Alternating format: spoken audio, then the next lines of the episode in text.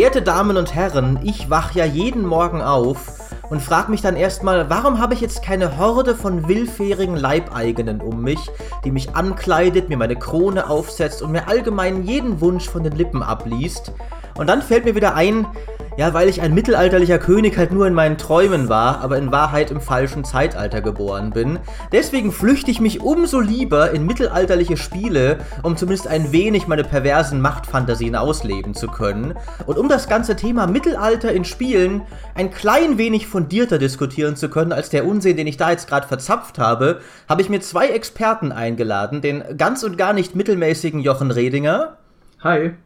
Und den mitreißenden Dimi Hallei. Hallo. Und ihr beide kennt euch äh, ziemlich gut aus, was Mittelalter angeht. Erklärt mir doch mal eure Kredenzien. Jochen zum Beispiel, äh, du hast ja die ein oder andere Erfahrung im Historikum gemacht. Ja, ich habe äh, Geschichte tatsächlich studiert. Also erst Geschichte und Germanistik und dann später nur noch Geschichte.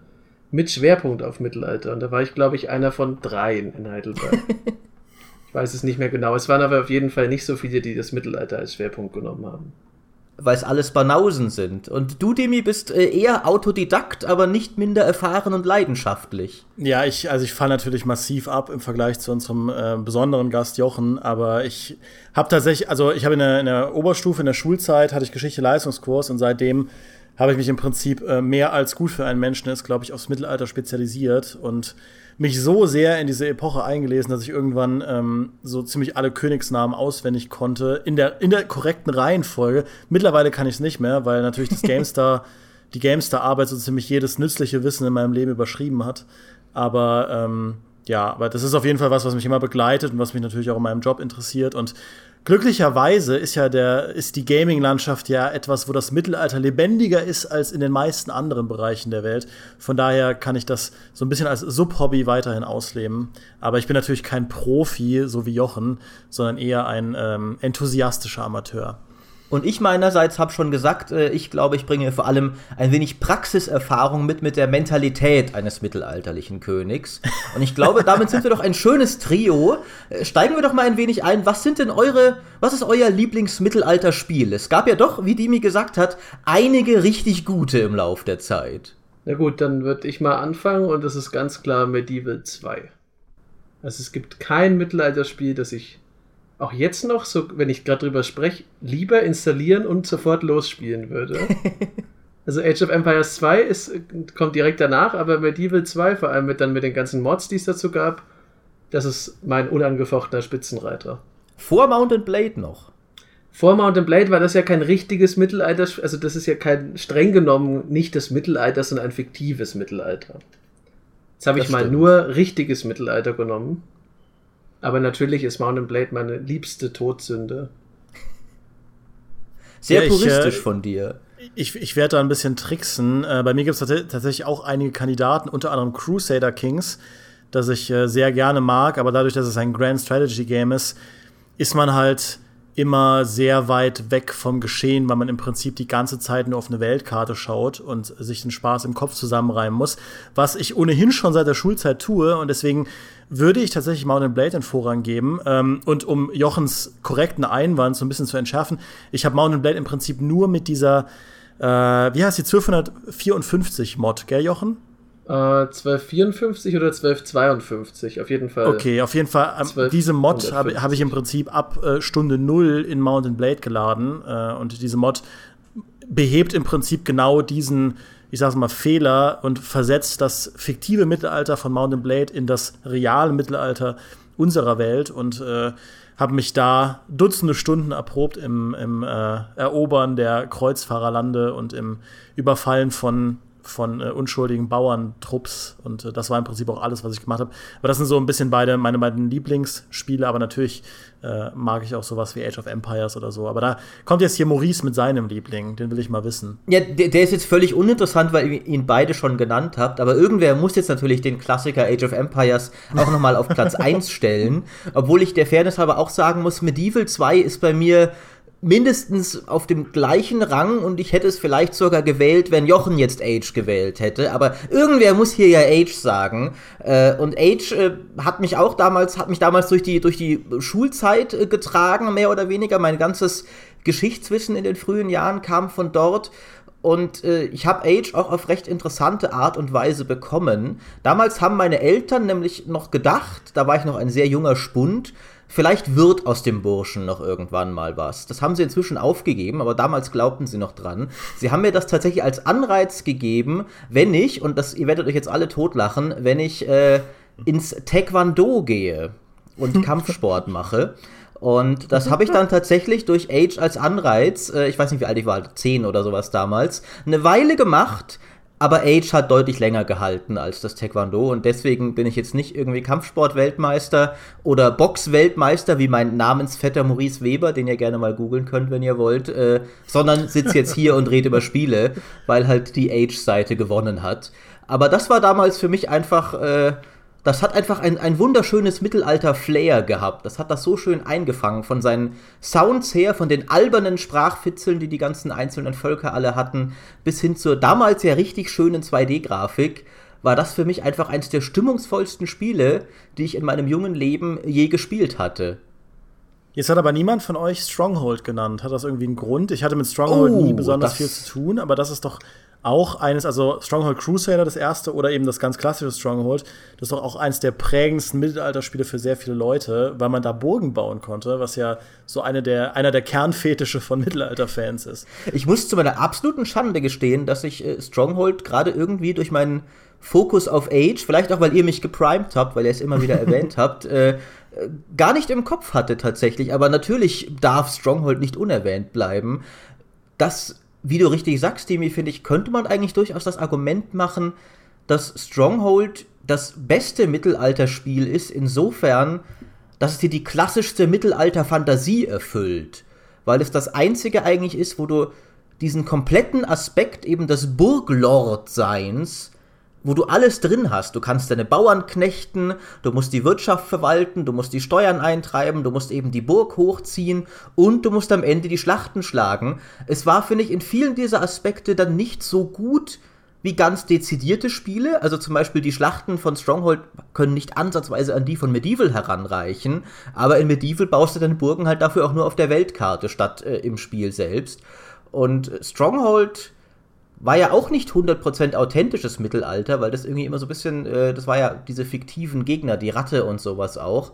Ähm, aber auch das war richtig stimmungsvoll. Diese unsäglich dusseligen Gegner, die du damals hattest, die alle ihre eigene Persönlichkeit hatten. Und dir, das Schwein hat dir, glaube ich, sogar trunkene Lieder vorgesungen, wie seine Männer dich jetzt in den Boden stampfen werden. Das war ein fantastisches Spiel. Vielleicht erinnere ich mich nicht mehr so sehr daran, weil Stronghold seitdem so sehr den Bach runtergegangen ist wie kaum eine Serie, die ich kenne. Also ich kenne keine Serie, die in so hohen Ehren gehalten wird, obwohl so viele ihrer Spiele so scheiße waren. Da sprichst du mir aus der Seele. Ich habe auch nicht Stronghold genannt, weil es aus meinem Kopf verschwunden ist. Und das liegt daran, dass die nachfolgenden Strongholds retrospektiv den ersten Teil und das Add-on zerstört haben. ich ich würde gar nicht so weit gehen, aber sagen wir mal, das Andenken. Du, du hast einfach, finde ich, heutzutage, wenn du, du denkst bei Stronghold nicht mehr sofort einfach nur, ah, geil. Obwohl Stronghold geil war. Aber du musst halt auch mit dran denken, dass ich weiß ehrlich gesagt nicht, wie viele Strongholds es danach alle waren, aber die waren alle schlecht. Stronghold 2 könnte man noch Argument machen, das war so mittelmäßig, es war nicht komplett miserabel, aber alles danach war einfach nur Grütze. Richtig übelste Grütze. Und trotzdem auf der anderen Seite war das erste Spiel so, so gut, dass der Name Stronghold immer noch was gilt. Das muss man ja auch erstmal hinkriegen. Ich glaube, viele andere Serien, wenn die so viele schlechte Teile hätten in Folge wie Stronghold gehabt hätte, dann wären sie komplett in Vergessenheit geraten. Aber Stronghold, gerade bei uns mittelalter-nostalgischen Deutschen, das gilt noch was. Jetzt ist es ja so, also was ich gerne mal von Jochen als Experten eingeschätzt bekommen würde. Ich habe ja ähm, in der Schule war ich derjenige, der in der, in der Lateinklasse war. Ich hatte Altgriechisch als Leistungskurs und das, was man immer zu hören bekommt, ist, was machst du denn da mit diesen ganzen toten Dingen? Ja, irgendwie haben alle Leute in meinem Umkreis unheimlich viel Spaß daran, Dinge für tot zu erklären. Und auch das Mittelalter gilt natürlich als absolut tote Epoche und nichts dafür ist, äh, ist noch interessant. Und auch im, im Gaming-Bereich habe ich das Gefühl, war das Mittelalter für lange Zeit relativ tot. Es war ja sowieso nicht in allen Genres gleichermaßen lebendig, aber zumindest gab es eine Phase, in der Strategiespiele das Mittelalter sehr lebendig gehalten haben. Das war für viele Jahre nicht so, aber ich habe trotzdem das Gefühl, dass das so langsam wieder im Kommen ist. Ja, lustigerweise wir drei, wir reden ja doch relativ häufig dann äh, ähm, über das Thema, aber Jochen, was, was ist denn in deiner momentane Einschätzung, wo das Mittelalter in der Gaming-Landschaft steht? Ich würde sagen, das Mittelalter, das wird nie mehr so groß werden, obwohl das jetzt gewagt, weil es kommt ja dann noch Kingdom Come und natürlich das neue Mountain Blade. Aber ich glaube, so ein, so ein Riesenthema wird es außer für die Mittelalter-Fans nicht. Es kann aber durchaus sein, dass die Leute sich halt auf ein geiles Spiel stürzen, das dann im Mittelalter angesiedelt ist. Aber ich würde jetzt nicht sagen, dass sich das Leute, die nicht sowieso schon begeistert davon sind, das extra wegen dieses Mittelalter-Flayers holen. Also insofern, vielleicht war die größte Zeit mit Stronghold und Age of Empires 2. Und das ist jetzt, das kann man nicht mehr so erreichen. Aber ein gutes Mittelalterspiel, würde ich auch sagen, kann schon noch Leute begeistern außerhalb von dieser Fanbase, aber nicht mehr so stark. Also ich hoffe natürlich, dass das wiederkommt und toll wird, aber es wäre jetzt mal meine realistische Einschätzung, dass ein bisschen sein Zenit überschritten hat.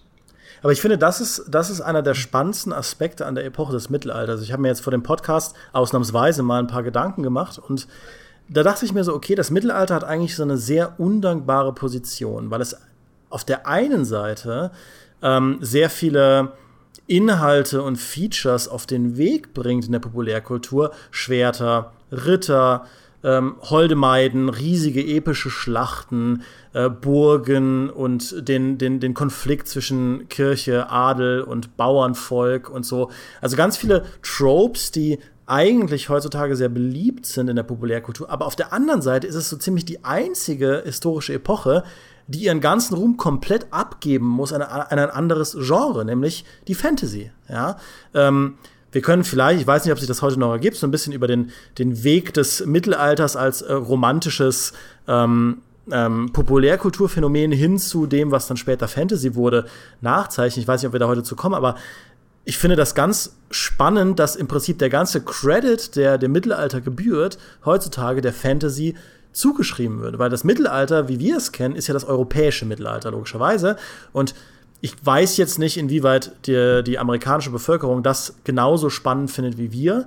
Aber was ich halt weiß, ist, dass Fantasy als Setting, also Herr der Ringe, Drachen und Zauber und Zauberstäbe, äh, magische Schwerter und, und dergleichen, das ist natürlich was, was eigentlich quasi global unheimlich beliebt ist. Und da verliert das Mittelalter doch so ein bisschen äh, für viele Leute, glaube ich, seine komplette Relevanz, oder? Ich finde, das kannst du tatsächlich in der Spielelandschaft gut nachzeichnen, wo nämlich das Genre, das diese ganzen klassischen Tropes, wie du gesagt hast, äh, ins Feld führt, nämlich die Strategie, wo du halt die dicken Heere hast, die prunkvollen Burgen baust und sowas, die musste das Mittelalter tatsächlich ein bisschen abgeben an die Fantasy. Total War zum Beispiel, heute ist es Total Warhammer. Es gab ewig kein Medieval mehr. Äh, auch mhm. äh, Warcraft hat Age of Empires überdauert. Inzwischen gibt es auch kein, kein Warcraft-Strategiespiel mehr.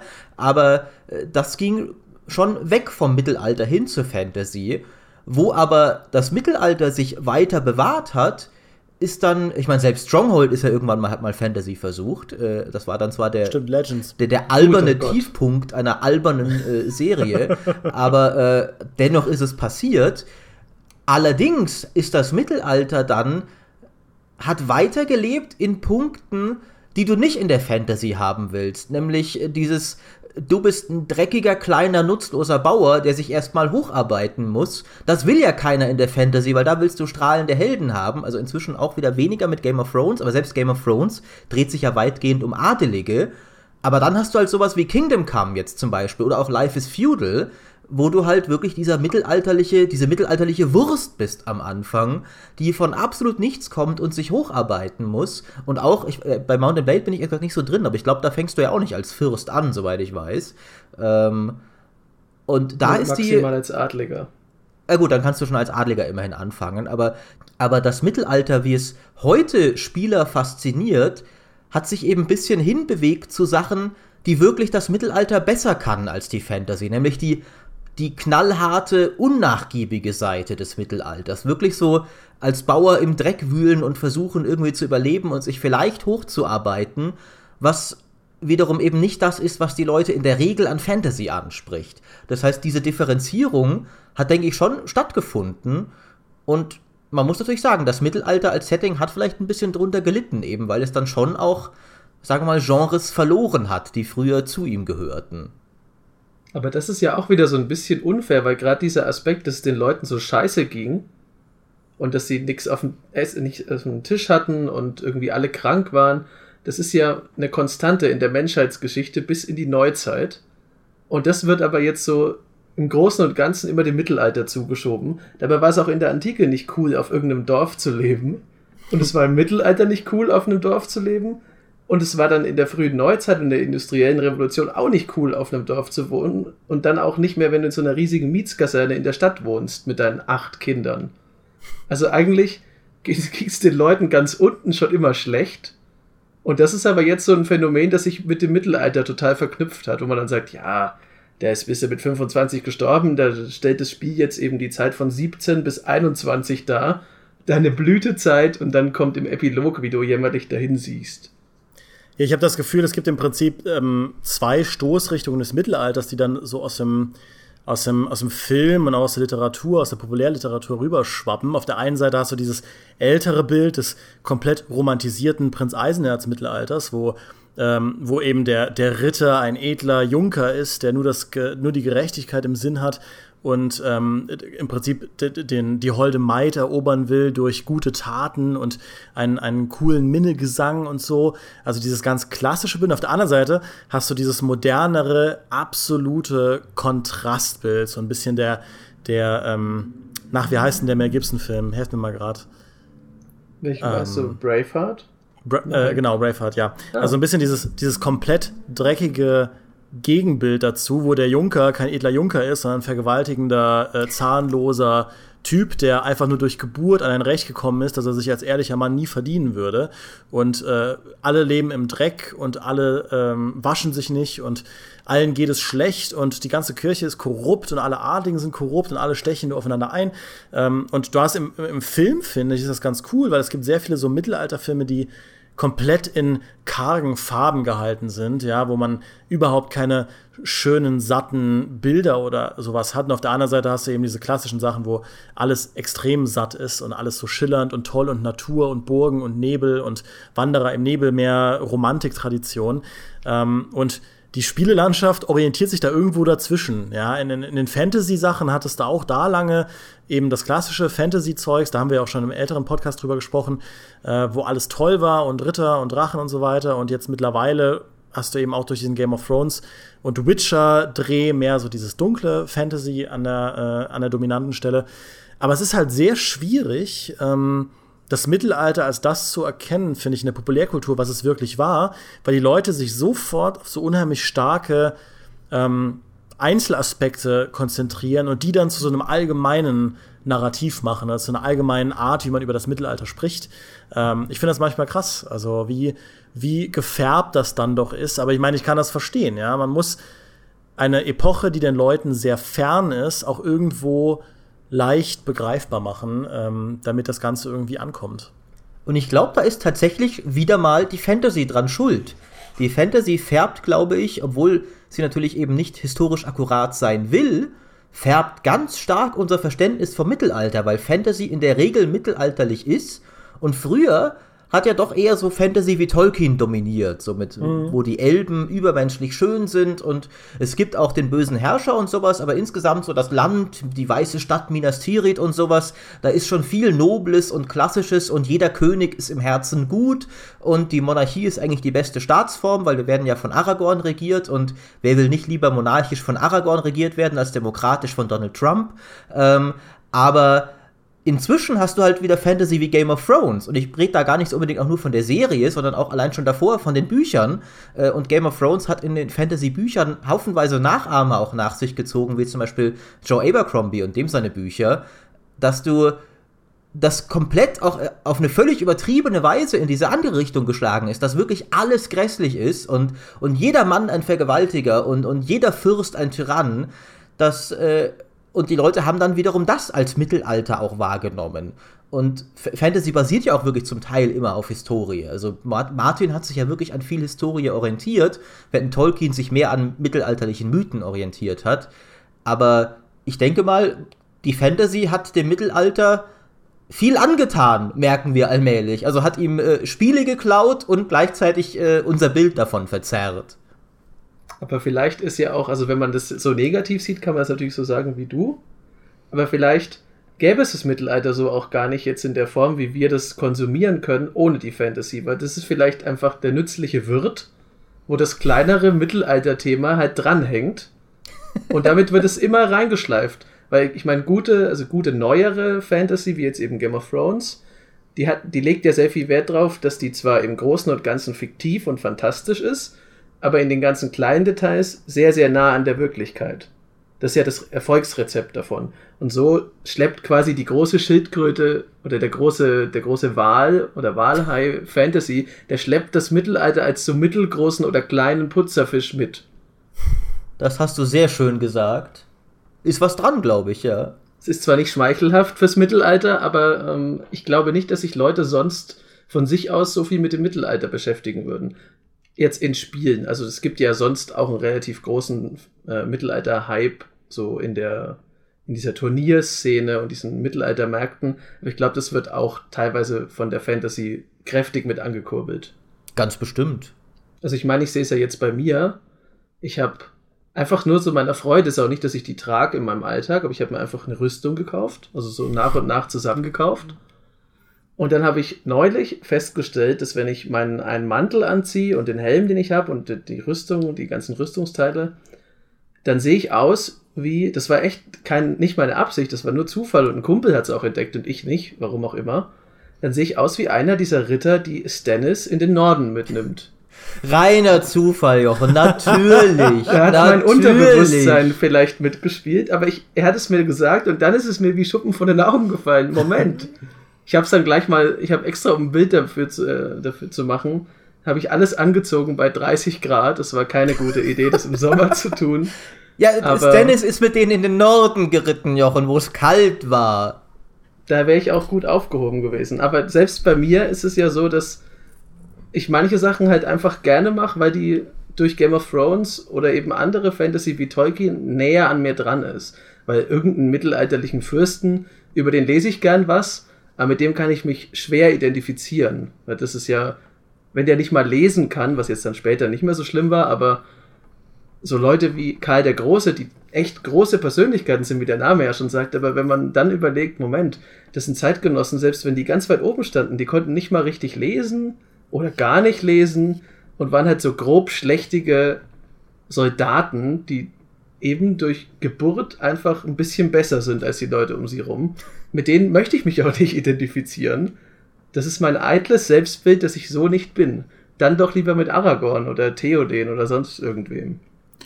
Aber dann, ich meine, wenn Jochen sich eine Ritterrüstung gekauft hat, dann lass uns doch jetzt mal einen Schritt zurück machen und einfach mal drüber reden, warum denn ausgere ausgerechnet vom Mittelalter für viele Leute so eine Faszination ausgeht, auch in Spielen. Weil wir haben jetzt zwar skizziert, dass das Mittelalter nicht das beliebteste, die beliebteste Epoche in Videospielen ist, aber es ist doch im Vergleich zu anderen Epochen deutlich beliebter. Also äh, du findest sehr, sehr wenige Spiele über die amerikanische Unabhängigkeits- Kiste, obwohl die USA, also das in den USA so ein kulturelles Gut ist ähm, und der, die USA so einen großen Markt darstellen, sucht man abseits von ein paar Indie-Spielen und Assassin's Creed 3 ähm, eigentlich verzweifelt nach der Art Szenario. Und selbst die Antike, die ja doch neben dem Mittelalter so in der Populärkultur, würde ich sagen, fast den gleichen Stellenwert hat, zumindest an Hollywood-Filmen, die es dazu gab, an äh, hoffnungslos verklärten Hollywood-Filmen, die es dazu gab.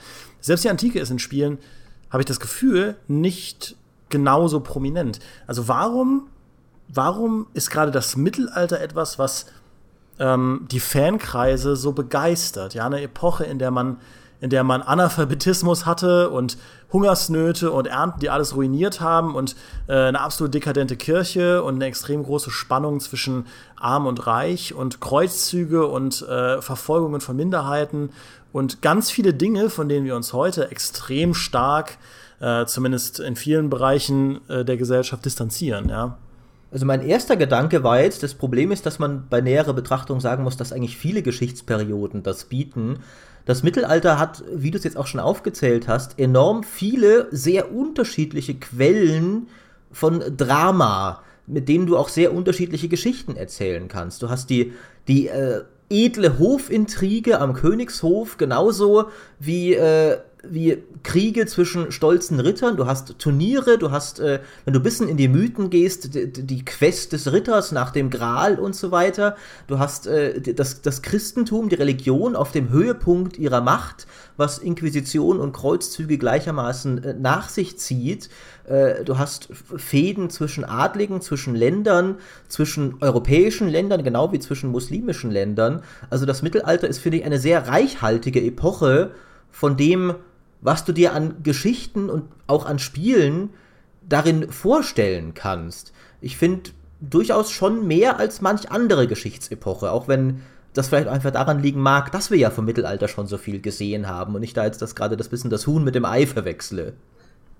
Also ich denke ja fast, dass das ist wie, es gibt ja diese Studien zu mittleren Kindern und dem Erstgeborenen, dann dem Nesthäkchen und sowas. Und das, das mittlere Kind hat ja so Studien zufolge immer den Drang, sich halt hervorzutun, weil es eben das mittlere Kind ist und von sich aus nicht so arg beachtet wird. Vielleicht liegt es auch daran so ein bisschen, dass man sich denkt, naja, die Antike, die ist schon so weit weg, mit der kann man kaum noch was anfangen, die ist halt zu weit entfernt. Und dann kommt alles danach, nach dem Mittelalter, ist halt zu nah dran. Da setzt dann eher so dieser Reflex ein, dass man sich denkt, naja, das habe ich schon mal irgendwo gehört, die Leute waren im Großen und Ganzen so wie wir, die hatten ja schon irgendwie auch Maschinen und dann kamen Autos und dann im Grunde, wenn man sich den Wilden Westen anschaut, ist ja das Sinnbild des Ganzen. Um 1900, da sind die Leute auch noch wild und äh, unzivilisiert für manche Augen, aber da gibt es halt schon Straßenbahnen in größeren Städten. Und so verschwimmt es dann und dann profitiert das Mittelalter davon, dass es genau in der richtigen, am richtigen Ort sozusagen sitzt. Weil vor allem für Europäer das Mittelalter sehr, sehr nah an uns dran ist. Es gibt fast keine Stadt außer die wurde jetzt wirklich sehr, sehr spät gegründet und es gibt es eigentlich nicht so oft, die nicht irgendwie noch Reste des Mittelalters sichtbar in ihrem Stadtbild hat. Und wenn es nur die Kirche ist, das ist meistens ja, das, das schwächste Element davon, aber Stadtmauern und Wehrtürme, irgendwelche Brunnen oder Klosteranlagen, das ist halt sehr greifbar für uns, aber auch so weit weg, dass wir sagen können, es ist schön, hinter einer Glasscheibe das zu betrachten. Ja, ich meine, man muss auch sagen, dass das Mittelalter einfach eine sehr lange Epoche ist, je nachdem, wie man das definiert. Also die, das frühe Mittelalter, wenn man das so ein bisschen abgrenzt als die Zeit, die mit der, mit der Völkerwanderung und dem Untergang Roms begonnen hat und dann irgendwo sage ich mal, kulminierte zum Beginn der Kreuzzüge, ja, als so eine Epoche, was man heute so verbindet mit den wilden Wikingern. Ja, diese ganz, mhm. wo, wo quasi der Urwald in Europa noch da war. Und ich sage jetzt nicht, dass es so war, aber ich sage, das ist so, wie man das in der Populärkultur wahrnimmt, in der alles noch so ein bisschen rauer war und die Kirche sich da im Heidenland versucht hat zu, zu etablieren und es noch keine richtigen Strukturen gab und so. Das ist nochmal was anderes als das Hochmittelalter, wo dann dieser ganze ähm, Kram mit den Rittern losgegangen ist und die edlen Turniere und die holde Mitte und so. Und in, äh, im Spätmittelalter hast du dann die ganzen Plattenpanzer und die ersten Musketen und so diesen Mix äh, hin eben zur frühen Neuzeit, wenn es dann losging mit dem 30-jährigen Krieg, beziehungsweise vorher noch mit der Entdeckung Amerikas, wo das dann so langsam zu Ende geht. Aber es ist eine sehr, sehr lange Epoche von sehr vielen Jahrhunderten. Und ich finde, was du gesagt hast, Jochen, dass, ähm, dass das Mittelalter so ein bisschen das mittlere Kind ist, ich glaube, das erklärt ganz gut, ähm, warum warum so die Leute in der Romantik, also im 19. Jahrhundert, das so für sich erklommen haben als diese wunderschöne Epoche. Weil das muss man einfach sagen, diese Verehrung von Burgen und von einem Wald im Nebel und äh, den Mysterien und Mythen und äh, ähm, Fabelwesen der Vergangenheit, so das, was später die Fantasy losgetreten hat, das hatten wir ja alles schon in der, in der Romantik als Abgrenzung zur Moderne, zu diesem ganzen kalten Ding der, der nach-napoleonischen Ära. Und ich will jetzt nicht zu historisch werden, aber ähm, was ich eigentlich damit sagen will, ist, ich glaube, das war halt für die Leute damals so die Epoche, die weit genug weg war, dass man sie auch wunderschön verklären konnte, aber noch nah genug dran, dass sie in irgendeiner Form relevant war für die Leute, weil eben ihre ganzen Dörfer vor 200 Jahren oder 300 Jahren noch im Mittelalter waren, ja, und ähm, das ist so ein bisschen das, das muss man halt auch einfach sagen, dass das Mittelalter so einen Stellenwert hat bei uns, liegt auch einfach da dran, dass es eben auf die Art und Weise verklärt wurde. Ähm, oder, oder sagen wir mal im ersten Schritt romantisiert wurde und später dann verklärt wurde als absoluter Idealzustand äh, bis hin zum Nationalsozialismus, worauf ich jetzt auch wirklich nicht eingehen will.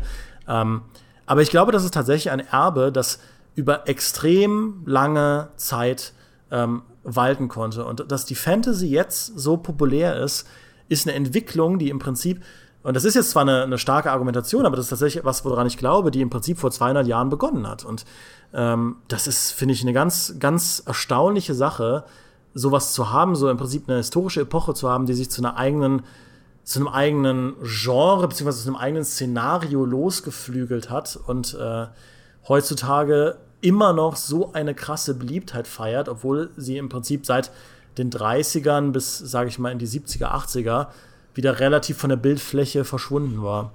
Da habt ihr lauter exzellente Dinge gesagt. Ich würde zwei noch hinzufügen. Äh, zum einen glaube ich, diese Verklärung des Mittelalters, die kann man, glaube ich, nicht nur an, an Zeitperioden festmachen, von wegen wie nah und fern es ist, sondern auch einer ganz konkreten Tatsache, dass die Mittel, dass das, wenn du, wenn du zurückgehst in der Zeit und nach einer Epoche suchst, die du verklären willst, dann ist das Mittelalter die erste, auf die du stößt, in der es keine moderne Technologie gab. Das Mittelalter endet damit, ja mehr oder weniger, dass der Mensch das Schießpulver für sich entdeckt. Und sobald der Mensch das Schießpulver für sich entdeckt, tritt er Schritt für Schritt in die Moderne ein. Dann ist es mit den Rittern recht bald vorbei und mit den Burgen auch, weil Kanonen und Gewehre einfach viel besser sind. Aber ich glaube, das ist eine sehr starke Zäsur. Sobald es keine Gewehre mhm. mehr gibt und das Schießpulver hat dann auch viele Innovationen, also allgemein halt äh, viel Technologie getrieben, später dann auch, äh, äh, das ist natürlich nicht das gleiche, aber später dann Dampfkraft und so weiter und so fort. Äh, das Mittelalter ist die eine Periode, wo du davon noch entfernt bist und deswegen kannst du es, glaube ich, sehr leicht zu einer Romantik verklären, viel leichter als alles danach, weil du danach immer diesen diese Mordinstrumente, diese modernen, als klare Erinnerung hast, äh, dass das Mittelalter, dass es halt nicht so romantisch war. Das, mir geht's auch tatsächlich so, immer in Medieval äh, spiele ich am liebsten nicht mehr weiter, sobald das Schießpulver entdeckt wurde, weil sobald es dann Gewehreinheiten sind und so, macht es mir weniger Spaß. Und in Shogun 2 habe ich auch nicht äh, Fall of the Samurai gespielt, wo dann die Samurai alle äh, abgeschossen werden von irgendwelchen Affen mit Gewehren, die halt aus dem Westen äh, einfallen, weil ich das nicht mehr cool finde. Und ich glaube, eine andere Sache, die dem Mittelalter sehr geholfen hat, dabei so relevant zu bleiben, das ist, dass neben der Antike viele volksdefinierende Mythen aus dem Mittelalter stammen und oder im Mittelalter spielen, die bis heute überdauert haben. Das ist die Nibelungensage zum Beispiel, das ist die Artussage, das ist äh, viel von der, von der ganzen nordischen Wikingerreligion, das ist natürlich frühes Mittelalter oder ihr seid die Experten, wenn es überhaupt noch Mittelalter ist, Thor und so weiter und so fort, aber man siedelt es gern populärkulturell ein bisschen im, im gleichen Kreis an. Mhm. Ähm, ja. Und das sind dann Sagen, die auch viel später noch immer wieder aufgegriffen wurden. Zum Beispiel, da macht halt Wagner, greift halt diese ganzen deutschen Mythen auf, die alle im, im Mittelalter spielen. Ähm, Während aus späteren Epochen kommt sowas nicht mehr. Es gibt keine großen berühmten Mythen, die irgendwie in der Renaissance oder gar im Industriezeitalter spielen. Es gibt natürlich viele, die in der Antike spielen, aber die kommen auch alle aus Griechenland. Wir Deutschen haben kaum einen Mythos aus der Antike, der für uns Deutsche gilt. Genauso wenig wie die Engländer für sich. Die haben dann ihre Artussage und ihre Gralsquest. Äh, und das spielt alles im Mittelalter. Und daraus hat sich ja dann die ganze Fantasy erst gespeist. Tolkien zum Beispiel hat ja der wollte ja einen modernen Mythos schaffen. Der wollte Mythos schreiben im Zeichen von Beowulf und so weiter. Der wollte den Engländern bisschen mehr von dem geben, was die Germanen schon hatten, nämlich ein mythologisches Erbe und hat sich dabei dann natürlich an mittelalterlichen Mythen orientiert und dann seinerseits dadurch durch seine Fantasy das Mittelalter wiederum über diese Mythen modernen, äh, also modernen, äh, modernen Publikum schmackhaft gemacht. Und so hat das Mittelalter, finde ich, in der Popul Mittel Mittelalter war immer Populärkultur, weil Mythen waren ja früher Populärkultur mhm. äh, und sind es heute immer noch. Und das hat kaum eine andere Periode so geschafft. Man kann natürlich jetzt, äh, es geht äh, über mein Wissen hinaus, ehrlich gesagt, warum dann ausgerechnet diese Mythen so überdauert haben, wo andere oder warum damals auch noch welche entstanden sind. Vielleicht auch daran, weil der Mensch damals die Welt noch nicht so gut verstanden hat. Auch das ist wieder mit dem Kommen von Technologie wurde Mythos halt immer überflüssiger weil du viel mehr selbst verstanden hast und dir weniger durch Mythen erklären musstest. Du brauchtest nicht mehr den Gott Thor, der halt den, den Donner und den Regen erschafft, weil du irgendwann selbst wusstest, wie es passiert. Aber diese Mythen haben halt ihre Qualität, uns zum Träumen anzuregen, nicht verloren. Und da ist halt, also du hast es ja gerade ein paar Mal genannt, diese, dass es eine verklärte Epoche ist. Ich würde sogar so weit gehen, dass das Mittelalter, das man in der Populärkultur heute hat, das hat nicht so viel zu tun mit dem echten Mittelalter. Das ist ja, das kann man halt so nicht herstellen. Aber das ist noch viel stärker verklärt als so viele andere Phänomene. Und es hängt zum einen an der Romantik und zum anderen vielleicht auch daran, dass man einfach das, wie ich schon gesagt habe, diesen zeitlichen Abstand, weil im Mittelalter zum Beispiel viele Leute versucht haben, sich eher so an der Antike zu orientieren, weil man das halt cool fand. Und ich meine, was will man denn jetzt mit den ganzen ungehobelten Bauern um sich herum? Da schaut man sich doch lieber Leute wie äh, Sokrates an. Oder versucht durch sehr, sehr aufwendige Ahnenreihenforschung irgendwie seine eigene Familie zurück auf die Herrscherfamilie von Troja zu führen.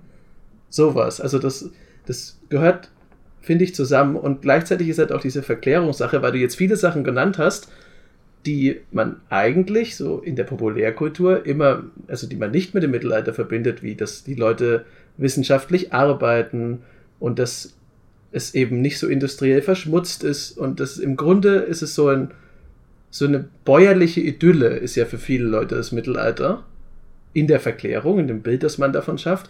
Aber ganz viele von diesen Elementen, und das muss man eigentlich, kann man nur bewundern, wie es das geschafft hat, aus dem Bild rauszubleiben, die sind zutiefst mittelalterlich. Weil es gibt zum Beispiel die Universitäten, wie man die heute kennt, die entstehen alle im Mittelalter. Die gab es noch nicht in der Antike. Da hat man bei einem Hauslehrer gelernt oder bei einem berühmten Philosophen. Also so unser ganzes Wissenschaftssystem kommt aus dem Mittelalter und dann gleichzeitig die dunklere Seite musste schon äh, Kaiser Friedrich II. teilweise in Sizilien Verordnungen erlassen gegen die Verschmutzung von Flüssen weil die so voller Dreck waren von den ganzen Färbereien und den Privathaushalten, dass es einfach nur noch eine eklige Todesbrühe war. also es gibt die alles, was man so mit dem Mittelalter auch nicht in Verbindung bringt, viele, vieles davon, das gibt's da auch schon, aber die Verklärung hat es halt geschafft, das zu so einem arthurischen Ritterroman zu machen. Ja.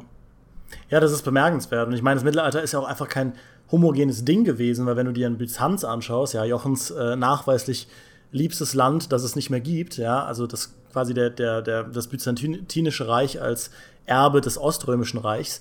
Ähm, das sah ja von der Infrastruktur, zumindest in, in den Städten, also in Byzanz selbst, in Konstantinopel, ähm, so sah ja keine europäische Stadt aus, ja, was man also sagt, dass im Prinzip die Europäer kein Abwassersystem oder so weiter hatten, ja. In Byzanz gab es Zisternen, da gab es ein sehr ausgeklügeltes System, ja, oder da ist auf der anderen Seite in den, äh, im, im, ganz weit im Osten die Mongolen als, als Reiterhorde, die im Prinzip sich aus Stämmen heraus entwickelt und im 13. Jahrhundert, äh, zu einer Zeit, wo, wo, wo sich bei uns schon so die klassischen Städte entwickeln und wo es die Hanse schon gibt, ja, die im Prinzip den ganzen Westen drohen zu überrollen. Also ich finde, es ist einfach eine unheimlich weit gefächerte, logischerweise, wie die Welt halt immer so ist, ja, es ist ein unheimlich weites weites Land, wo es so viele verschiedene Kulturen zu entdecken gibt. Und ähm, was ich noch sagen wollte, Jochen, äh, beziehungsweise Jochen und Maurice, was ihr gesagt habt, als Mittelalter, als so verkehrtes Gegenbild zur Moderne, zur modernen Technik, das erinnert mich an was, was ich im Studium hatte.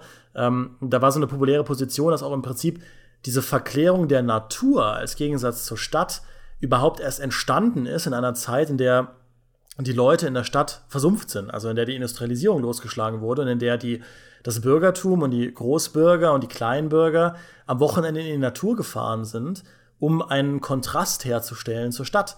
Und auf einmal entstand so ein Ästhetikbewusstsein dafür, wie, wie schön doch die Natur ist, die unberührte Natur, wo es vorher einfach nur Nutzfläche war. Das war halt der Ort, wo man gelebt hat, ja, so wie, wie ich jetzt mein eigenes Zimmer, in dem ich wohne, auch nicht besonders verkläre. Das ist halt ein Raum, wo sehr viel Leben stattfindet.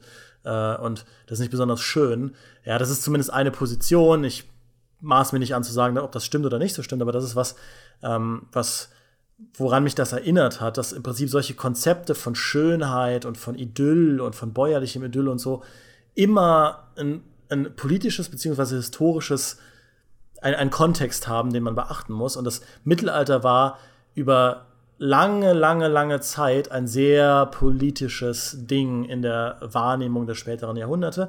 Und was ich auch sagen will, was ich halt ganz verblüffend finde. Auf der einen Seite ist das Mittelalter unheimlich lebendig, sagen wir mal jetzt auch in, in, unserer Wahrnehmung als deutsche Gamer oder als deutsche Fans von Game of Thrones, die ihr ja seid, ich nicht. Ähm, auf der einen Seite ist es unheimlich lebendig, auf der anderen Seite ist im Prinzip das konkrete historische Wissen über diese Epoche mehr oder weniger zugeschüttet. Also, wenn du so den, den, den, den Durchschnitt, also normale Leute, und das ist auch gar, gar nicht als Vorwurf gemeint, sondern halt, ist halt so, wenn du die fragst, was sie denn jetzt noch so wissen, äh, was so der, der ähm, älteste Politiker ist, den sie nennen können, der jetzt hier auf deutschem Boden ähm, ja, aktiv war, dann nennen sie vielleicht einen Bismarck oder einen Wilhelm. Ähm, also gerade so das, das, das, das, sagen wir mal, zweite Reich, aber über das Heilige Römische, Römische Reich wissen die Leute im Prinzip nichts mehr. Und vor 150 Jahren, da, wenn du da die Leute gefragt hättest, wer unterm Trifels wohnt und nur darauf wartet, zurückzukommen, hätten sie sofort entweder Barbarossa gesagt oder halt Friedrich II., also einer von den beiden Friedrichs der äh, wartet da unterm Trifels, irgendwann wieder an die, in die Welt zu kommen und ähm, ja, im Prinzip die Welt wieder ganz zu machen. Also da war, da hatten die Leute einen komplett anderen Bezug zu dieser Epoche, ähm, wenn man mal von einem ganz konkreten historischen Wissen ausgeht. Verklärt ja, aber irgendwo war noch die Nähe zu diesen ganzen alten Kaisern und Königen und so weiter noch näher da. Und ich habe das Gefühl, heutzutage da gibt es, da, da, hat jeder sofort einen Haufen von Tropes im Kopf, wie auch bei der Piratenepoche, wo jeder sofort an Holzbeine und Papageien und Schiffe und Karibik und so weiter denkt. Aber wenige Leute wissen wirklich irgendwas über die Epoche. Und auch wie, wieder, das meine ich nicht als Vorwurf, sondern ich finde, es ist einfach eine interessante Begebenheit, weil das konkrete historische Wissen scheinbar keine Rolle spielt. Ich glaube auch, das ist ein Vorteil für, also auch so selbst für mich, auch wenn ich das studiert habe, und äh, ich mag auch manche der trockneren Bereiche, die haben mich im Studium, die haben mich schon interessiert, aber die sprechen halt nicht mein Herz an. Ich glaube, das ist ein Vorteil am Mittelalter, dass es zum einen so viel bietet, wie du gesagt hast, Mongolen, Städte, freie Natur, dann eben, es gibt ja doch scheinbar irgendwie schon zivilisierte Leute wie die Hanse, dann gibt es gleichzeitig verschmutzte Flüsse, sowas. Da kann man sich einfach was rauspicken und dadurch, dass man nicht so viel drüber weiß, kann man damit machen, was man will. Man hat einen sehr losen Rahmen. Das sieht man ja bei so Mittelaltermärkten. Da treffen sich Leute, die als Wikinger verkleidet sind, mit Leuten, die aussehen wie so ein Stadtbeamter aus dem 15. Jahrhundert. Da könnte theoretisch gesehen, könnte der Machiavelli äh, Live Ericsson über über den Weg laufen auf einem Mittelalterfest. Und es wäre gar kein Problem für beide Personen, weil beide erkennen, hey, wir sind im Mittelalter, das verbindet uns und ich habe mir das rausgesucht und du dir das und das ist cool. Und wenn man jetzt es nicht total engstirnig angeht, sind dann beide zufrieden und auch alle Leute um sie rum sehen halt den einen und sehen den anderen, erkennen, dass die beide aus dem Mittelalter sind und es ist überhaupt kein Problem, das zu vereinen. Wie es vielleicht im Mittelalter für Leute natürlich gewesen wäre, die sich gedacht haben, was ist denn das für ein zurückentwickelter Wikingerfürst? Wie sieht der denn aus? Der hat nicht mal richtige Hosen an. Aber jetzt, aus unserer Perspektive, kann man sagen, ja, ich nehme mir ein bisschen das und ein bisschen das das sieht man ja bei so bei Fantasy-Szenarien, die damit ein bisschen spielen. Warhammer, die Fantasy, äh, der Fantasy-Ableger, hat das ja zum Beispiel ganz oft, dass es eben so diese typischen Ritterarmeen gibt beim Imperium und gleichzeitig gibt es dann Hexenjäger, die halt schon Schusswaffen haben und Rapiere und eher so aussehen wie ja mit ihren schwarzen Mänteln. Die sehen dann halt deutlich moderner aus, aber die gehören alle noch zusammen. Und so funktioniert es für Leute, die nicht so viel über das Mittelalter wissen und Leute, die es ausblenden können. Funktioniert im Grunde die ganze Epoche. Das ist ein riesiger Fundus, aus dem man sich bedienen kann. Vielleicht äh, kommen wir dann ein wenig auch mal ein bisschen näher konkret wieder zu Mittelalter-Spielen. Wir haben ja jetzt recht viel über die äh, Epoche im Allgemeinen geredet. Man könnte ja durchaus mal noch überlegen, ähm, zum einen, warum hat das auch als Spiel dann oft so gut funktioniert und warum tut es das inzwischen nicht mehr. Also wo, worin ist die Faszination verschwunden? Für mich war ja immer tatsächlich gerade diese romantische Verklärung etwas, was in manchen Genres einfach enorm wichtig war. Ich finde zum Beispiel bis heute, dass Aufbaustrategie einfach am schönsten ist, wenn es im Mittelalter spielt. Weil dieses Bauernidyll, äh, wie äh, es vorher so schön gesagt wurde, das ist halt was, was ich mir gerne aufbaue. So ein beschauliches mittelalterliches Dorf, wo dann die, die einzelnen Bürger über die Straßen wuseln, wo jedes Gebäude auch irgendwie schön aussieht, so diese, diese, diese mittelalterlichen Häuser und über, oben drüber thronen die Burgen. Das wirkt einfach schön, dann spielt ein bisschen mittelalterliche Musik im Hintergrund.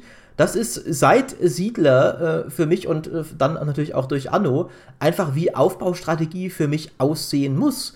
Und das macht mir viel mehr Spaß, als dann, sobald es wieder in moderne Technologie geht, die neuen Annos zum Beispiel, sind gute Spiele, aber machen mir einfach viel weniger Spaß weil ich meine beschauliche Mittelaltersiedlung einfach viel lieber habe. Und ich will auch keine komischen Kolonien auf dem Mars bauen, wie es irgendwie jetzt allmählich gerade so der Aufbautrend wird, sondern ich will meine Dörfer bauen. Und wenn es ich zum zehnten Mal mache, das ist vielleicht irgendwie dann inzwischen nicht mehr völlig neu, aber es macht mir halt mehr Spaß. Ja, mir geht es so mit, äh, mir geht es tatsächlich mit der, mit der Echtzeitstrategie so. Ja. Es, es hat natürlich einen Grund, dass die Echtzeitstrategiespiele, die ich gern gespielt habe, fast alle das Mittelalter hatten. Ja, also Age of Empires natürlich, äh, von den ganzen Total War Spielen ist Medieval 2 das einzige, was ich rege gespielt habe. Ähm, natürlich auch hier Crusader Kings oder meinetwegen, ich habe auch früher mal in Stronghold reingespielt oder auch Empire Earth, äh, wo ich immer in der Mittelalter-Epoche aufgehört habe. ja, ich, ich auch. Alles, alles, danach halt irgendwie blöd fand und die deutsche Kampagne mir sowieso viel zu schwierig war. Ähm, und das, das hat natürlich seinen Grund, weil das für mich einfach so die, natürlich irgendwo auch so ein bisschen die Verlängerung war von, von dem, was ich als Kind dann gerne hatte. Klar, irgendwo als Kind hat man Ritter gespielt und fand Burgen faszinierend und das in einem Videospiel zu machen. Ähm, und ich finde tatsächlich auch bei Aufbaustrategiespielen, also ich würde dir da komplett eins zu eins zustimmen, Maurice. Dieses, diese Vorstellung, so ein, ein Mittelalterdörfchen, eine Mittelalterburg oder eine Mittelaltersiedlung zu verwalten und die Leute dann da irgendwie zum Holzfällen in den Wald zu schicken oder so, von all diesen Aufbaufantasien ist das das Einzige, was mich so richtig, richtig greifen kann. Und ich weiß selbst nicht, woran das im Detail liegt, aber letztlich ist Videospielatmosphäre immer ein extrem subjektiver und relativer Begriff, aber ich finde diese, ja, vielleicht bin ich da so ein bisschen diesem, dieser verklärten mittelalterlichen, mittelalterlichen Idylle erlegen, aber das ist das, was ich da toll finde. Das ist das, was ich spannend finde, ja.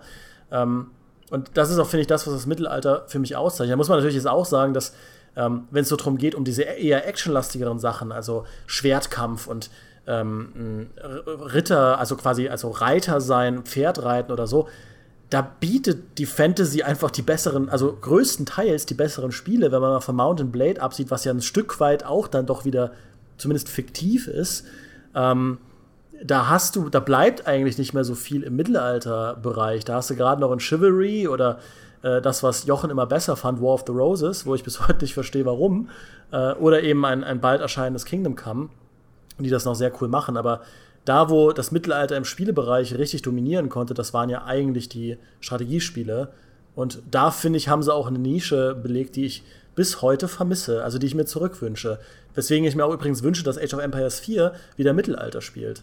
Ich habe da ja sogar eine Kolumne, glaube ich, zugeschrieben. Ja, habe ich sogar. Ja, das war in dem ganzen E3-Trubel, glaube ich dass ich unbedingt will, dass das Mittelalter äh, wieder zurückkommt. Das ist übrigens auch der Grund, warum wir den Kollegen Michael Graf heute für diese Folge nicht dabei haben, nachdem der sich komplett entehrt hat in der Age-Folge und ein unsinniges Setting nach dem anderen vorgeschlagen hat, wie amerikanischen sonst was statt Mittelalter, haben wir einfach kollektiv beschlossen, den wollen wir in der Mittelalter-Folge schlichtweg nicht dabei haben. Der kann uns gestohlen bleiben. Buh! Und was ich auch noch natürlich noch einwerfen wollte, auch Assassin's Creed war für mich damals, äh, und ich, ich höre sofort wieder auf mit Assassin's Creed, aber das war für mich damals so ein, so ein Ding, dass es eine richtige Mittelalterwelt gebaut hat. Stimmt. Und ich hatte so cool. gehofft, dass es das, ich hatte so gehofft, dass es das mit dem zweiten Teil fortsetzt und dann sind sie in die Renaissance gegangen, wo es ja, wo, wo der ganze Bums im Prinzip schon vorbei war, mehr oder weniger. Dann dachte ich mir, okay, blöd, ja. Und dann habe ich noch diese, diese übrigen Altair-Teile gespielt, die es dann auf Handhelds gab, hier äh, ähm, Altair Chronicles und so. Ähm, aber das war, das war alles nicht so toll und ja, anscheinend war das Mittelalter doch nur ein Ding von vielen. Und dafür hat Assassin's Creed dann auf der anderen Seite wieder andere Epochen lebendig gemacht, die noch nie in der Form lebendig waren. Das ist irgendwo auch ein Ding, aber ähm, ja. Warum gehen die jetzt nach Ägypten, wenn sie auch wieder irgendwie zurück nach irgendwie, sie hätten ja wieder zurück nach Konstantinopel gehen können, wie in Revelations. Einfach das Ding ein paar Jahrhunderte früher aufbauen, die gleichen Assets benutzen und ähm, hätte doch funktioniert. Aber gut. Jetzt bin ich ein bisschen frustriert. Jochen, du wolltest noch was sagen. Sie könnten ihren Fehler wieder gut machen, wenn sie das in Konstantinopel spielen lassen. Und das war der Grund. Ich war ja, ich bin nicht so der große Assassin's Creed-Fan, vielleicht nur kurzer Ausflug, aber dass sie dann in Revelations die Byzantiner, die ja gerade erst in der Zeitspanne, in der das Spiel spielt, ihr Reich verloren hatten, zu den Bösewichten gemacht haben, da dachte, da habe ich mir nur an den Kopf fassen können und habe unbändigen Hass verspürt. das war so, okay, die sind eh schon getreten und liegen am Boden, jetzt sind sie auch noch die Schurken in dieser Geschichte. Das ist doch einfach unverschämt. Ich muss ja sagen, ich wurde ja durch Age of Empires damals zum Byzanz-Fan. Obwohl ich damals, als wie gesagt zehnjähriger Steppke, der gerade mit Taekwondo angefangen hat, äh, ich hatte absolut keine Ahnung, was Byzanz war. Also wo das überhaupt lag auf der Weltkarte, welchen Platz das in der Geschichte hatte. Aber sie hatten halt die gepanzerten Reiter als Spezialeinheit. Und ab dem Moment wusste ich, okay, das war ein richtig cooles Reich. Ich sollte mal ein bisschen rausfinden, wer die eigentlich zum Geier waren. Und je mehr ich dann rausfand, desto cooler fand ich sie natürlich auch. Aber äh, Age of Empires hat mich auf diesem sehr primitiven Wege äh, zum Fan von Konstantinopel und Umland gemacht. Da gibt es nichts dran auszusetzen. Also egal wie man nach Byzanz kommt, es ist immer gut, dort anzugelangen. Das stimmt. Und dann kann man zusammen mit allen anderen ein bisschen drum weinen, dass es das nicht mehr gibt. Aber das, äh, da schweife ich ja jetzt ab wenn ich so an Spiele mit Mittelalter denke und vor allem an das, was wir ganz am Anfang hatten, warum das vielleicht jetzt in manchen Genres nicht mehr so die Rolle spielt, könnte ich mir vorstellen, dass das in der Echtzeitstrategie, wo das ja früher das, das große Ding war, vielleicht auch daran liegt, dass man da, das kann man nicht so turnierlastig aufziehen, ohne komplett dieses, diesen Look and Feel aufzugeben. Weil in StarCraft zum Beispiel, das ist ein sehr schnelles Spiel und das ist halt auf, auf Turnier, PvP ausgelegt aber da kann mir Blizzard ja im Grunde alles erzählen. Wenn die sagen, ja, hör zu, die Protoss, die beamen ihre Schiffe durch so eine kleine T-förmige Stahlkonstruktion in den Orbit, dann ist es halt so. Und es hat für mich überhaupt keine Auswirkung und wahrscheinlich kann man das als Profispieler auch ausblenden. Aber in einem Age of Empires, da muss ich halt Felder anlegen und da müssen, weiß ich nicht, wie viele Dutzend Leute Holz fällen und ein paar bauen Steine ab. Das lässt sich nur bis zu einem gewissen Grad beschleunigen. Und das ist auch nicht mehr das, was die Leute heute so kompetitiv spielen wollen. Da geht es ja oft hin, dass Spiele halt hauptsächlich für den Multiplayer programmiert werden. Also könnte ich mir vorstellen, dass das vielleicht daran liegt, dass es es da nicht mehr so gibt.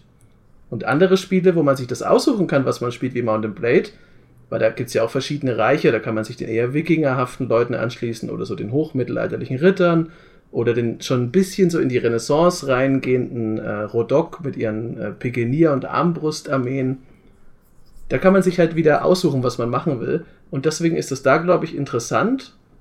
Und in der Echtzeitstrategie vielleicht, ja, es ist halt nicht mehr so tauglich, denke ich. Ja, ich würde dir da nur halb zustimmen. Ich glaube tatsächlich, das ist ein Gedanke, der bei vielen Entwicklern dahinter stand. Das Mittelalter schränkt mich spielmechanisch zu sehr ein, also mache ich was anderes.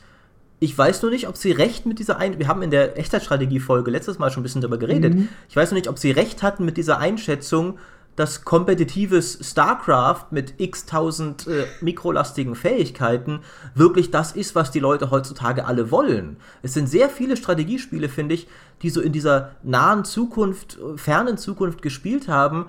Dafür waren sie dann sehr seelenlos. Also zum Beispiel Ashes of the Singularity und so Zeugs. Oder auch ein Spiel, das ich eigentlich gut fand, aber das Szenario war jetzt nicht unbedingt seine Stärke, äh, Act, of, äh, Act of War und Act of Aggression.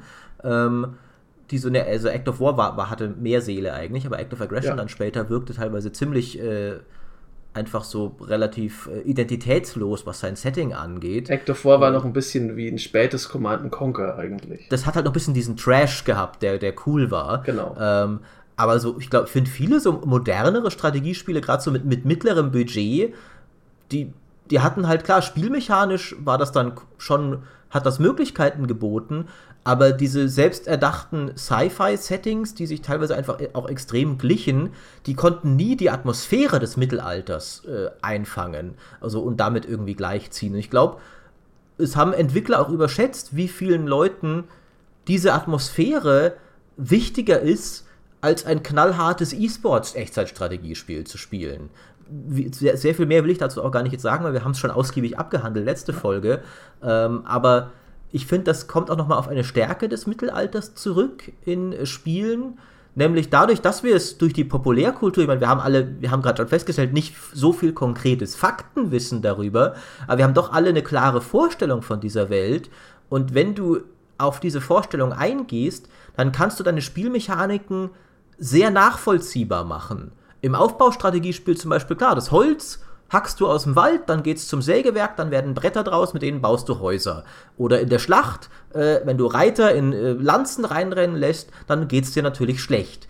Das hat, hat das Mittelalter, finde ich, viel mehr diese inhärente Nachvollziehbarkeit, als viele äh, Sci-Fi-Spiele, sowohl im Aufbau als auch bei der Echtzeitstrategie, wo du dann irgendwie viel mehr Sachen ausdenken musst, von wegen, ja, Laser durchschlagen, schmelzen, schw schwere Panzerungen oder äh, in Anno, was du dann teilweise da irgendwie einfach Bau, ich weiß gar nicht, was du da in den neuen für Ressourcen hast, aber es ist halt alles nicht mehr so glasklar, wie äh, Holz wird zu äh, Gebäude, wie es halt früher war.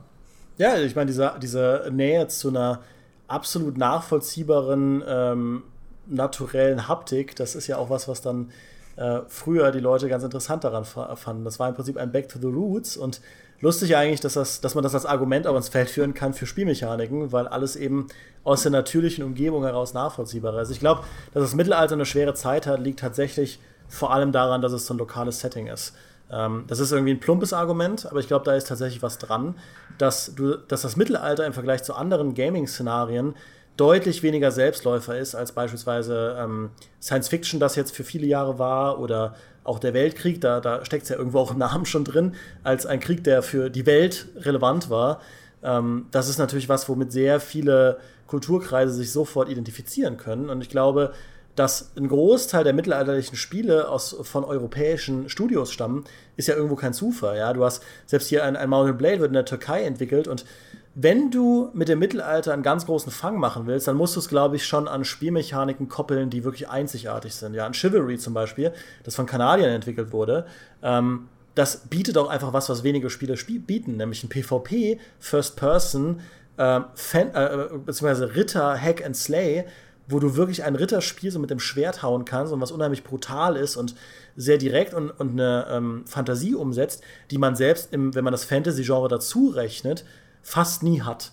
Ähm, wo, wo dann im Prinzip ein Dark Messiah relativ allein auf weiter Flur steht, als ein Spiel, das das mal umgesetzt hat. Und auch ein, ein Medieval Total War, die Art von Strategieschlacht, das gab es einfach, also das ist einfach auch jenseits des Settings eine beeindruckende Sache. Und das ist ja auch was, was die Total War-Spiele dann auch über das Setting hinaus noch weiter verfolgt haben. Mit vorher haben sie ja schon, äh, mein, war, war, eigentlich das erste Medieval das allererste Total War oder war Rome das erste Total War? Nee, das erste Shogun. war sogar Shogun. Genau, das, okay, das erste war Shogun. Auf jeden Fall kamen ja dann später noch weitere Rome, weiteres Rome und weiteres Shogun und dann noch ein Attila und so. Aber also Medieval also war gleich das zweite. Also okay, ja, Schande über mein Haupt, dass ich das nicht auswendig weiß. Shogun haben sie, glaube ich, auch erkannt, dass das vielleicht ein bisschen zu obskur war. Und ich glaube, Medieval war dann wirklich das, womit die Serie erstmals groß geworden ist. Und der richtige Blockbuster, der erste große, war dann Rome. Ja, und ich glaube, das ist doch irgendwo, also das ist, glaube ich, was, weil in Japan ähm, und in den USA hat das Mittelalter einfach nicht so einen Stellenwert. Und auch die, die Japaner haben sich durchaus davon inspirieren lassen. In Dark Souls ähm, oder auch in The Legend of Zelda ist, natürlich muss man da irgendwo Fantasy und, also Tolkien-Fantasy und, äh, und Mittelalter zusammenziehen, aber auch der Manga Berserk, auf dem Dark Souls oder von dem sich Dark Souls sehr inspirieren lässt, der zehrt unheimlich vom europäischen Mittelalter, weil das ja auch so ein extrem grittiger, dunkler Fantasy-Ansatz ist, ähm, der sich um, auf eine ähnliche Art und Weise um dreckigen Realismus bemüht, äh, wie wir das vielen Mittelalter-Szenarien vorhin als Positivattribut attestiert haben. Ähm, also da gibt es durchaus diesen Transfer, aber natürlich in einem ganz großen Stil. Ähm, geht den Leuten in Japan, den Leuten in den USA einfach nicht so sehr einer ab, wenn sie äh, im Prinzip eine kleine Hanseflotte hochziehen, wie uns, wenn wir in Anno spielen und da unsere mittelalterliche Siedlung ähm, hochziehen. Das ist was, was ich einfach mal behaupten würde. Das habe ich jetzt tatsächlich überhaupt nicht gebackt durch Zahlen oder durch Fakten, aber äh, aus dem Bauch raus würde ich das mal ins Feld führen. Es ist ja, finde ich, relativ witzig, dass man das ja durchaus sagen kann. Das Mittelalter ist eine historische Periode, die in den USA ja nie existierte.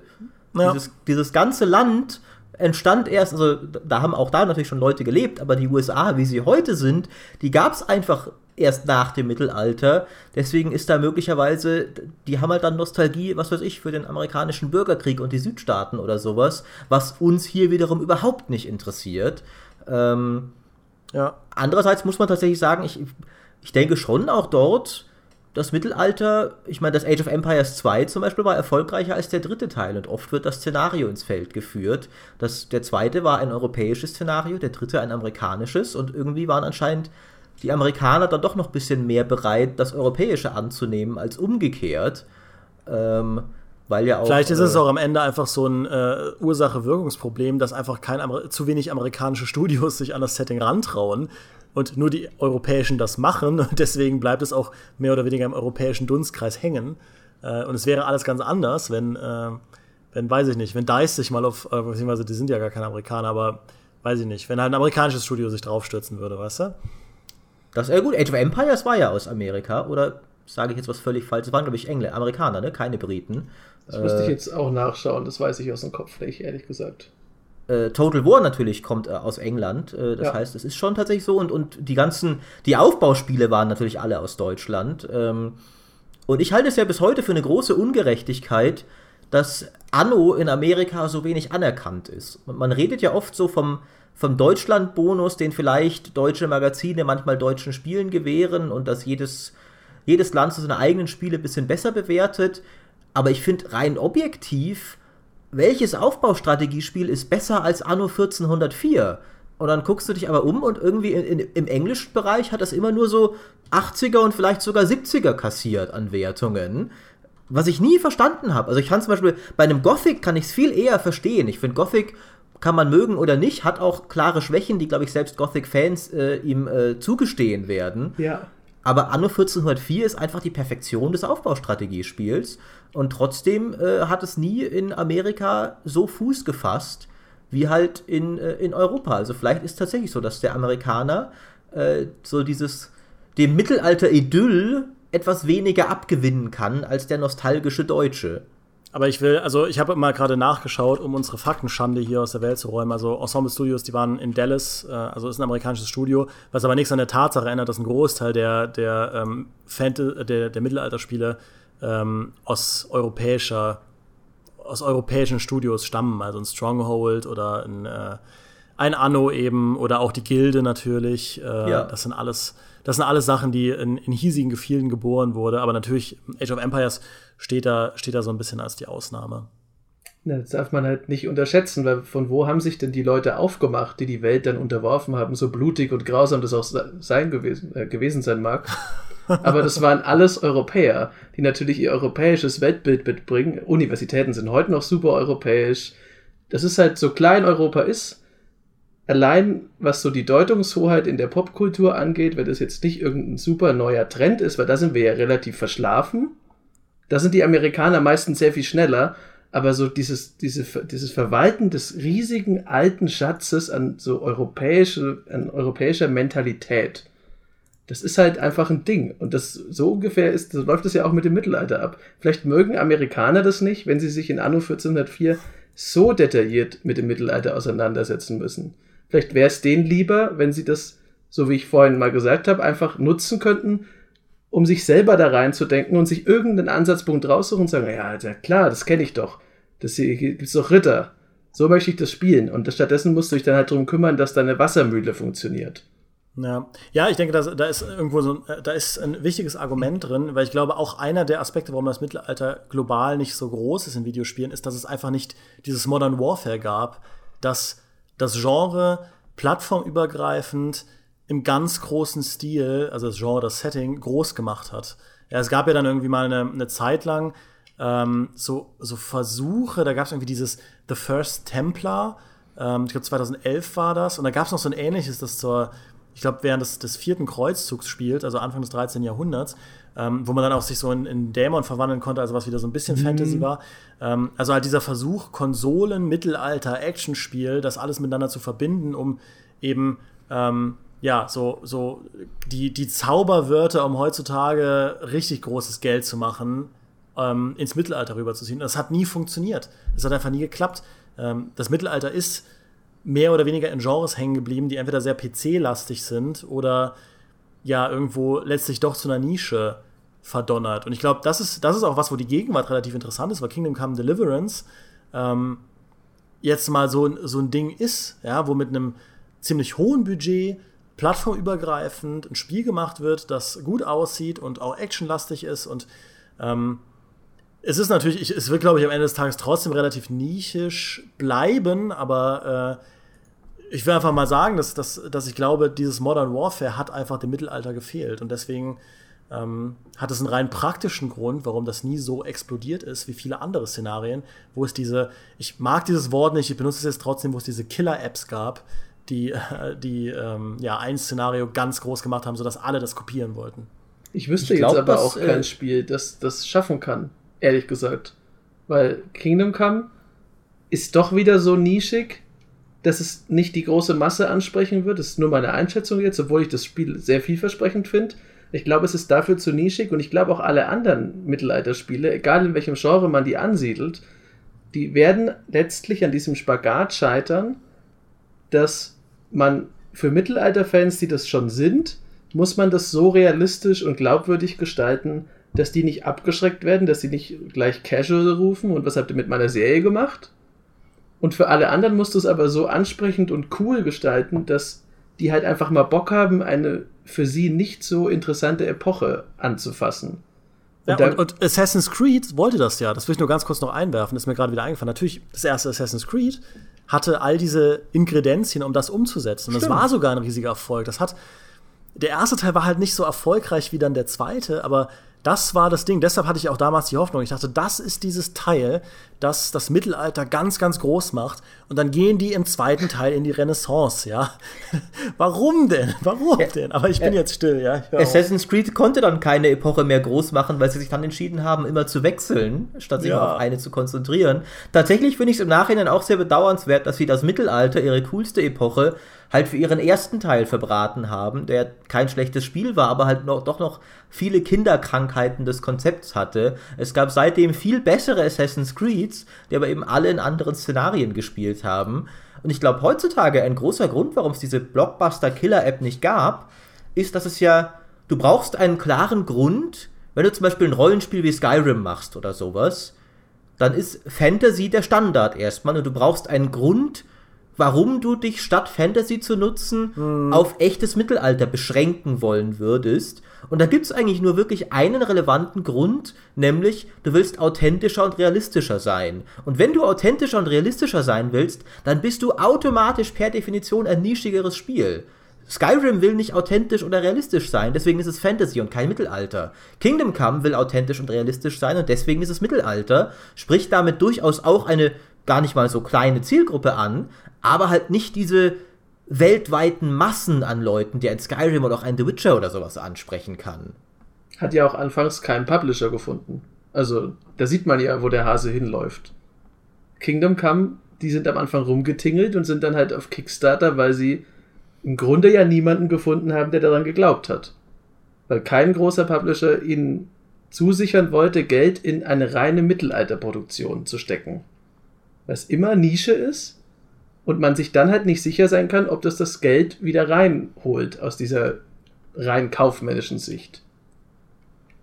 Und ja, zum anderen ich, ist halt, ja. finde ich, wir haben es auch schon ein bisschen angerissen, ich finde, der Verfall des Mittelalters als Spieleszenario ist auch nur zur Hälfte wirklich die Schuld des Mittelalters. Das Mittelalter hat auch einfach ein bisschen Pech gehabt, dass nämlich die Genres, in die es natürlich am besten passt, nämlich Echtzeitstrategie und Aufbaustrategie, eben ihrerseits einen Niedergang erlebt haben, weil sich die Spielergeschmäcker geändert haben oder Publisher auch gesagt haben, wir wollen das nicht mehr.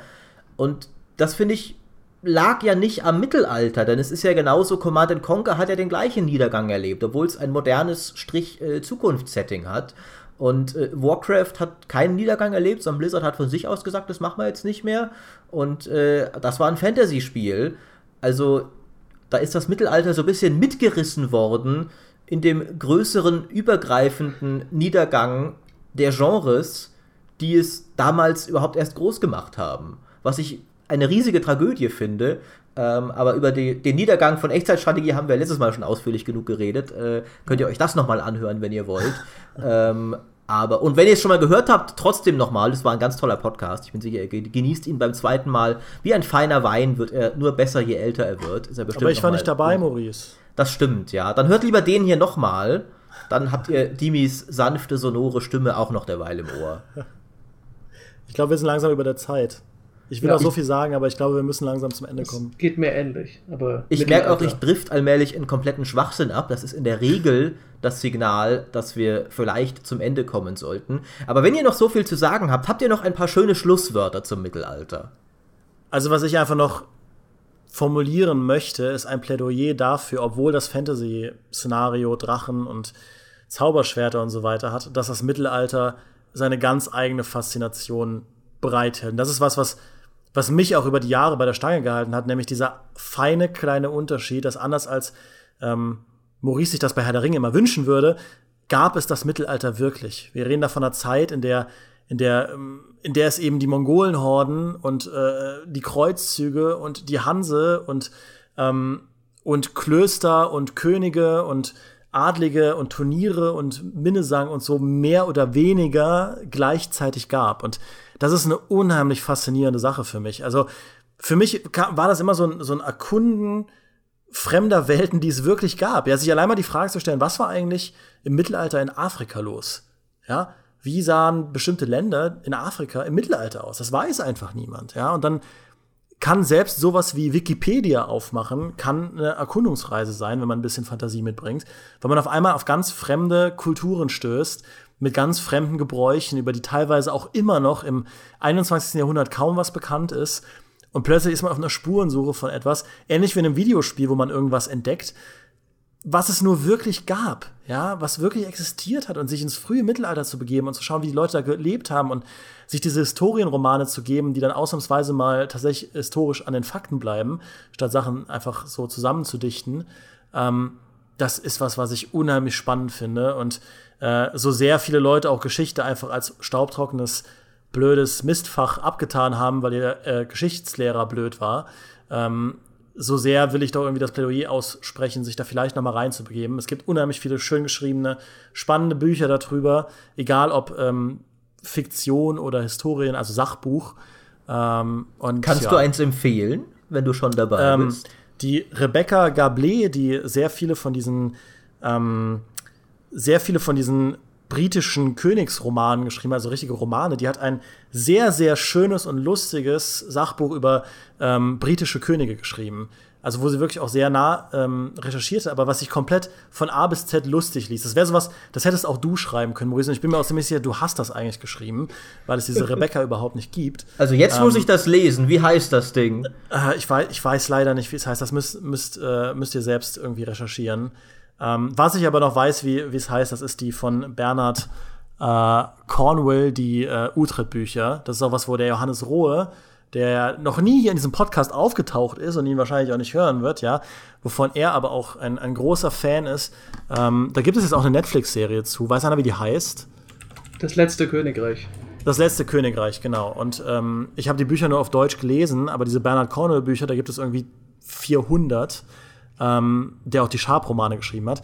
Die sind wunderbar, weil sie für mich so eine auf eine unheimlich schöne Art oder eine nachvollziehbare Art und Weise nicht nur die Zeit wieder aufleben lassen, sondern auch die Mentalität. Weil so viele Historienromane einfach nur moderne Leute nehmen, also quasi Twilight-Leute nehmen und äh, Edward und Belle dann ins Mittelalter versetzen. Dann hast du dann so eine romantische Geschichte, die jede, einfach jeden historischen Kontext sprengt. Ähm, und diese Bücher, die versuchen tatsächlich dieses Kriegerdenken in einer Zeit, in der einfach das Kriegerdenken noch so dominant war, ähm, wieder aufzuzeigen. Das erste Buch heißt auch Das letzte Königreich im Deutschen, The Last Kingdom. Ähm, kann ich nur empfehlen, es gibt zehn Bücher, sehe ich gerade. Äh, aber man kann ja erstmal das erste lesen, ja, und ähm, das kann ich sehr empfehlen. Das hat mir sehr gut gefallen. Ich habe derweil auf Wikipedia äh, dein Sachbuch ausgegraben. Äh, von Ratlosen und Löwenherzen. Genau, Eine kurzweilige, aber nützliche Geschichte des englischen Mittelalters. Allein schon der Titel, finde ich, ist großartig. Von daher bin ich voll überzeugt, dass du uns hier ein kleines Juwel empfohlen hast. Ich weiß bis heute äh, nicht, ob man sie Rebecca Gablé oder Rebecca Gable ausspricht, aber Das ähm, ich jetzt glaube Gablé, weil es eine deutsche Autorin ist tatsächlich. Äh, von daher wird es wohl nicht die englische Sprache sein. Ist auch ein Künstlername. Sie heißt eigentlich Ingrid Krane Müschen. Da hätte ich mich dann auch Rebecca Gablé genannt. Da ist es sagen. leichter, wie man den Namen ausspricht, auf jeden Fall. Ja, ich kann ja so lange vielleicht noch, während äh, Maurice noch in den Tiefen des Internets rumsucht. äh, also mein Buchtipp ist lustigerweise auch von Bernard Cornwell und das sind äh, das ist die Bogenschützen-Trilogie.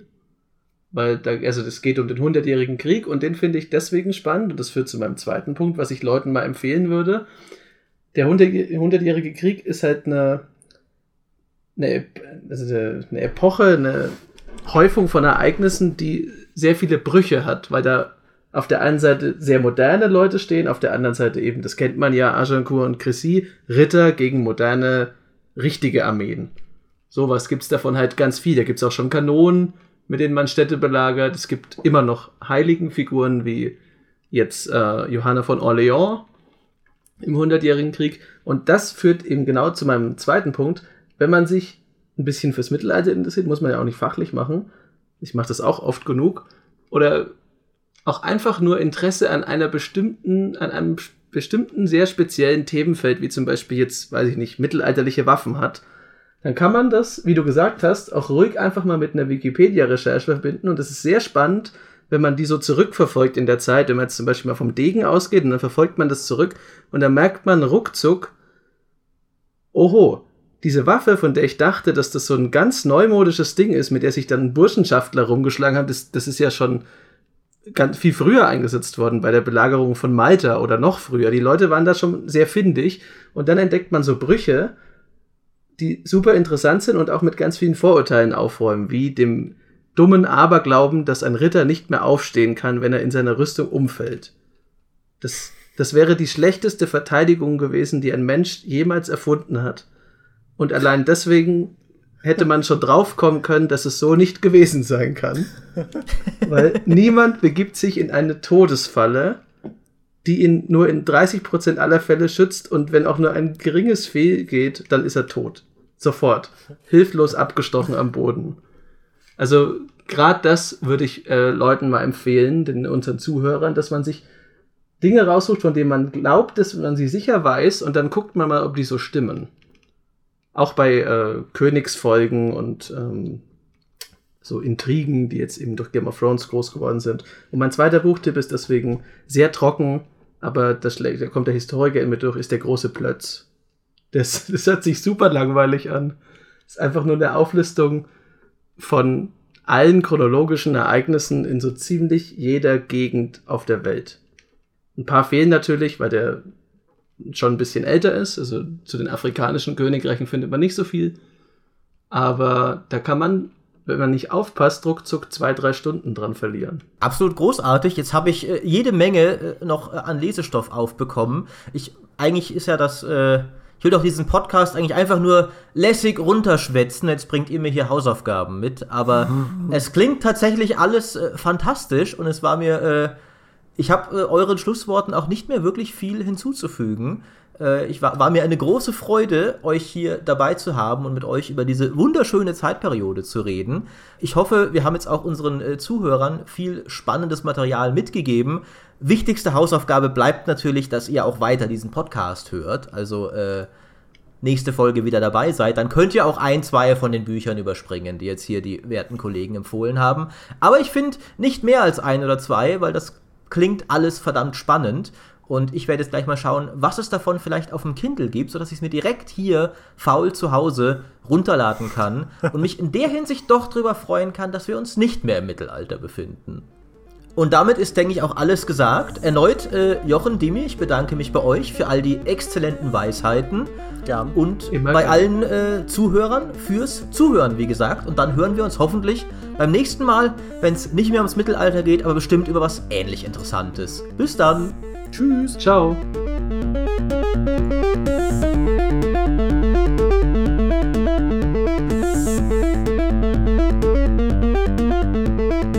Ähm, ich fand es gut. Ja, ich fand es ziemlich gut. Dann gut. mach doch direkt weiter und äh, fordere Sterne ein. Das machen wir ja in Plusfolgen, nicht? Ach so, okay.